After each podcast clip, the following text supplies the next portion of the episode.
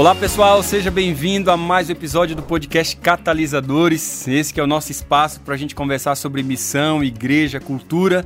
Nós estamos aí chegando ao final da nossa série aí sobre princípios de eclesiologia missional. Já falamos basicamente aí de quatro princípios, né?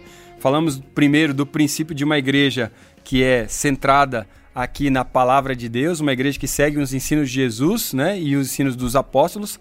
Falamos também dessa igreja que participa da missão de Deus e falamos dessa igreja que vive aí dentro dessa realidade que é comprometida com o discipulado. Agora nós vamos aí para o quarto princípio, que é uma igreja que se expressa como uma comunidade pactual, né? Porque a igreja é, um, ela é um corpo, né? um corpo composto de vários membros. E em Cristo todos são iguais pois pelo seu sangue ali, né, e pelo seu espírito, ele uniu o seu povo em comunhão com ele e uns com os outros.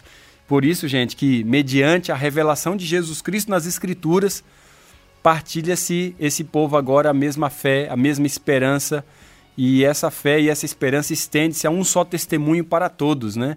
É isso que a gente encontra aqui, numa das primeiras palavras que você vai encontrar aqui no Nisto Cremos, Uh, principalmente aqui, na verdade, na metade, na página 226 desse livro que eu recomendo você entender sobre a confissão de fé adventista.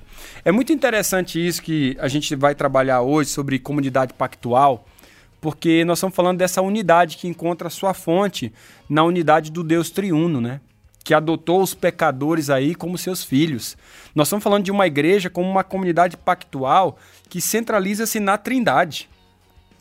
E eu gosto muito daquilo que o Peterson afirma, que a Trindade ela é a mais completa e integralizadora moldura que, que ajuda a gente a entender e participar da vida da igreja. Porque a natureza triuna de Deus implica que Deus é social, que ele é relacional. E é por essa razão que a gente pode dizer que, que Deus também é comunidade. Né? Deus, Deus ele, ele vivencia essa lógica de uma maneira profunda. Essa realidade de Deus como comunidade também ela se expressa no íntimo do seu caráter, que é essa mutualidade manifestada no amor, na comunhão, na dependência, né? na honra, na submissão, nessa mútua habitação, nessa autêntica comunidade. Isso é, isso é profundo, porque em Jesus há um deslocamento do Deus eterno no céu para a igreja na terra. A igreja também ela se expressa como uma extensão orgânica desse Deus triuno, uma vez que ela foi concebida em Cristo, né? antes da fundação do mundo. E isso é tão fantástico porque essa igreja que nasce no dia do Pentecostes, ali em Atos 2, versículo 1, você vai perceber essa realidade de uma maneira extraordinária. O Novo Testamento, por exemplo, ensina que a igreja é para os crentes, né? Que, que é para aqueles que a quem o Espírito Santo de Deus otorgou esse novo nascimento e que agora se reúne em uma comunidade pactual. Então, a prática dessa comunidade pactual, ela pode estar fundamentada, em primeiro lugar, nessa submissão a Cristo. Em segundo lugar, nessa comunhão mútua da igreja como um corpo. E ela também tem esse serviço desempenhado por cada membro, né? Então, eu estou falando de três elementos aqui que compõem essa comunidade pactual. Primeiro é o princípio da submissão, né? Dentro desse contexto da comunidade pactual, a submissão é importantíssimo. Por quê? Porque esse primeiro princípio da comunidade pactual é, que está em submissão, ela está sobre a autoridade da cabeça, que é Jesus Cristo. Né? Você vai perceber que, que a própria existência do corpo, com as suas funções e atividades variadas, depende da autoridade da cabeça. O corpo que não se sujeita ao comando da cabeça é apenas um corpo paralisado, gente.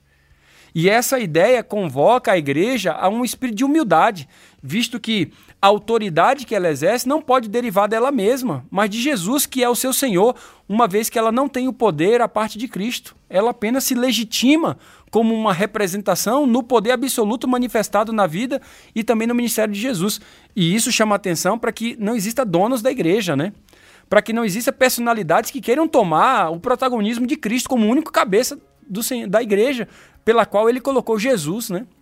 Deus colocou Jesus como esse cabeça. Então, a igreja aqui, o que você vai perceber é que ela exerce a autoridade do Cristo na terra como um organismo articulado e em ordem. E isso corrobora com aquela ideia do Bonhoeffer que afirma que ambas as características são essenciais ao corpo, né? que aí você tem, dentro dessa designação, o corpo desarticulado está fadado a perecer, e a ordem na igreja divina, tanto quanto em origem quanto em caráter, porque ela tem sempre o propósito de servir e de não dominar. Isso é tão interessante porque se a igreja ela parte desse pressuposto duplo, conforme corroborado na, nessa ideia de Bonhoeffer, né, de que ela tem, ela é um corpo e ao mesmo tempo ela tem uma designação divina e que esse corpo desarticulado está fadado a perecer se não estiver sobre a ordem da cabeça, o que a gente vai entender é que esse corpo existe para servir e não para dominar, porque o único que domina é o Senhor Jesus. Nessa submissão, a igreja se torna um agente de Deus na terra. E ela é o meio pela qual ele se expressa no mundo. Deus ele não tem outro agente redentor na terra, pessoal. A igreja ela pode ser reconhecida como o principal meio pela qual Deus está cumprindo o seu propósito reconciliador. E nesse sentido, a igreja é inseparável do desígnio cósmico de Deus de fazer convergir todas as coisas em Jesus Cristo. Isso significa que o chamado de fazer convergir todas as coisas em Cristo pode apontar também para uma igreja como uma comunidade do povo de Deus, um povo chamado para servi-lo, para viver junto numa verdadeira comunidade cristã como uma testemunha do caráter e das virtudes do seu reino. É nesse objetivo que a igreja cria a consciência de uma, de uma condição especial da comunhão uns com os outros. Né? É nessa aliança que se constitui a igreja dentro de um acordo mútuo, né, de caminhar juntos como povo de Deus. E daí você tem essa, essa lógica do princípio da comunhão. Bem, se a igreja aqui deve experimentar a comunhão, os crentes, ele inevitavelmente precisam estar envolvidos em desenvolvê-la não é verdade? Então a igreja, como comunidade pactual, ela vive em um relacionamento de uma nova aliança com Deus por meio de Cristo. E a igreja tam também ela vive em harmonia aqui, vive nesse relacionamento harmonioso de aliança uns com os outros. E essa vida em comunhão, ela se expressa numa relação familiar onde os membros, eles de certa forma cuidam uns dos outros, eles passam tempo juntos, eles demonstram afeto uns pelos outros, né? Eles crescem através da multiplicação de filhos espirituais. Eles refletem nessa relação o Deus triuno, eles compartilham responsabilidades. Você vai encontrar vários e vários textos no Novo Testamento que vai falar dessas realidades, do chamado dessa congregação de crentes. E é nessa prática de, de várias igrejas, nesse relacionamento pactual, que pode também ser expressado por um, um meio de aliança eclesiástica. Né? Um acordo que liga aqueles que defendem a aliança a uma vida comum na igreja. Então essa aliança, gente, ela é uma, é uma série de promessas escritas né, com base na Bíblia, que os membros da igreja vai assumindo voluntariamente com Deus e uns com os outros a respeito aí do seu compromisso moral e espiritual básico e na prática da sua fé. Normalmente, quando a gente fala disso, nós estamos falando daquele voto batismal. Né? Eu tenho percebido que em muitas congregações o voto batismal se tornou algo sem sentido, sem, sem nenhuma, nenhum simbolismo prático. Né? O voto batismal, gente, é o chamado na igreja para uma realidade de entrar numa relação pactual. É uma aliança que está sendo feita ali. E no momento que a gente entrega aquele papel com todos aqueles contextos ali, você assina isso aqui, você realmente quer participar dessa comunidade, nós estamos chamando você para um compromisso moral e espiritual dentro do corpo de Cristo mediante a fé. É baseado nesse tipo de relação que a gente aprende mais a respeito do verdadeiro amor de Deus na vida da igreja. É muito mais difícil você aprender sobre a vida com Deus, a parte da relação com os outros, do que participando de uma vida congregacional. O resultado desse aprendizado pode ser evidenciado pelo aumento de membros saudáveis, que estão vivendo em plena comunhão, eles são frequentes em presença, que busca paz, que edificam uns aos outros, que adverte, que admoesta, que busca reconciliação, que também suportam uns aos outros e que se prepara para a ordenança. E além de tudo, gente, apoia também o ministério. Quando a gente observa essas realidades, neste contexto, é, é, importante a gente ressaltar que o entendimento de uma comunidade pactual sobrepuja o, o sentido de união e aconchego, gente. De segurança e proteção. Todo mundo pensa, ah, agora eu me acheguei num local que estou protegido, é aconchegante. Gente, comunidade pactual é também um chamado para uma forma de missão em comum. Uma missão que chama a igreja para livrar-se muitas vezes de sua proteção coletiva e mergulhar no mundo de ação em que os seus membros experimenta experimentarão muitas vezes desorientação e até marginalização. mas ali também eles encontrarão Deus no contato uns com os outros de um modo novo. Faz sentido isso que eu estou falando? A igreja não é esse aconchego de estar aqui apenas para a gente vivenciar a coinonia. Não, a igreja também é um chamado à diaconia, ao querigma, à proclamação, ao envio. E lá ela vai receber um certo tipo de desorientação. Por quê? Porque ela vai mergulhar no novo, no desconhecido, na marginalização, onde a vida do mundo, do pecado, é forte. E a igreja agora entra no pátio do inferno para resgatar o máximo daqueles que estão sob o seu poder. E é quando a igreja entra nesse pátio que ela encontra também um engajamento comunitário maior, porque é fruto da missão. Eu gosto porque o Alan Rush chama tal reordenamento de comunitas, né? Ele define assim, é, é mais ou menos, ele diz que a jornada de um grupo de pessoas que se descobrem umas nas outras apenas pela busca comum de uma visão ou de uma missão que estão além delas mesmas é parte das comunitas.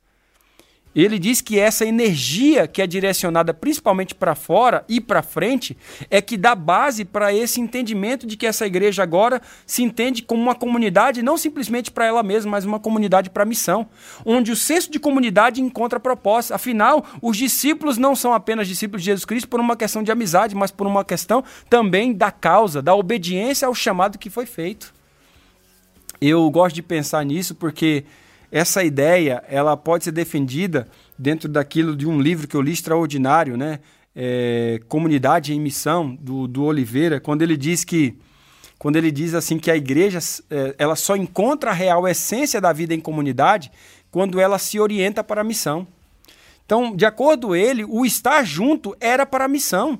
Os primeiros cristãos, eles tinham plena consciência de que eles foram chamados não para formar um clubinho de amigos, gente, mas para serem enviados em missão com Deus. E o que os unia era a causa e era a missão. Deixa eu dizer algo para você.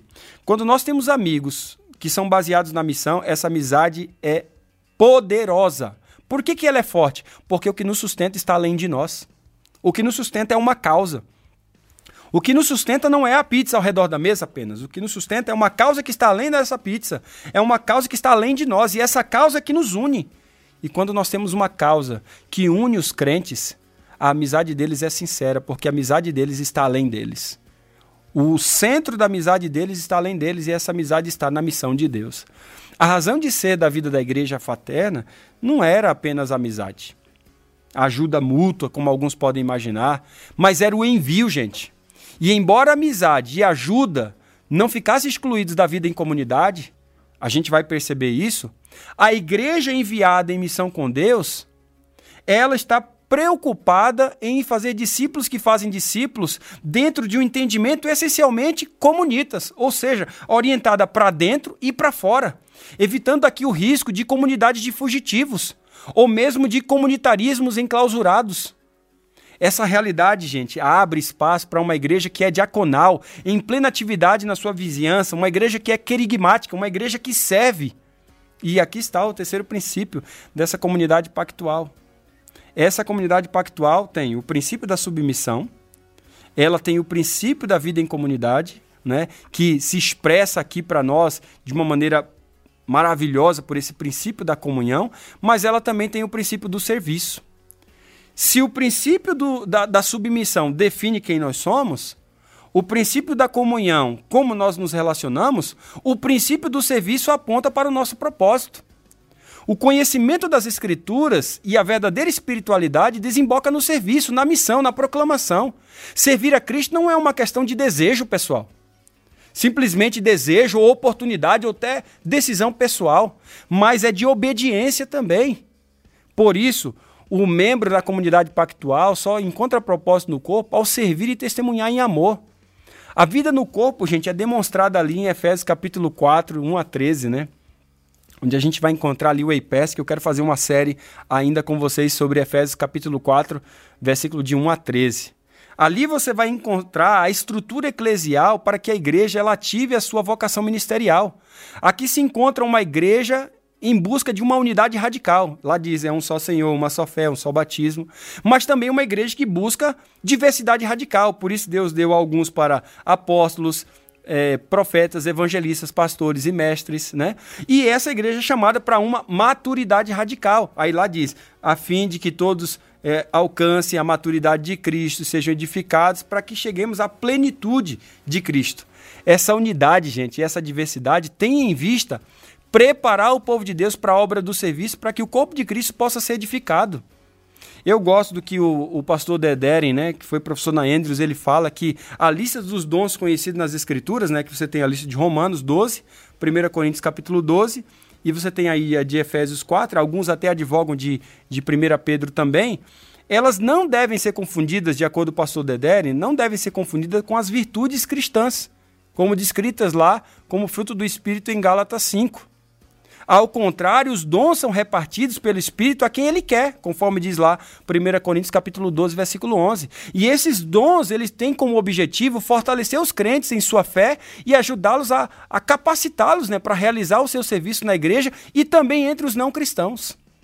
Então, a atividade de Deus em conceder dons, ela completamente muda o foco, não apenas ao perguntar como que a gente restaura as pessoas para ele por meio dos ministérios oferecidos nas instalações da igreja, mas também para que ele já já está realizando e fazendo na comunidade e além disso, coloca também a gente em contato com aquilo que ele já está desempenhando dentro do contexto e como isso pode ser e como que a gente pode ser parte disso na sociedade.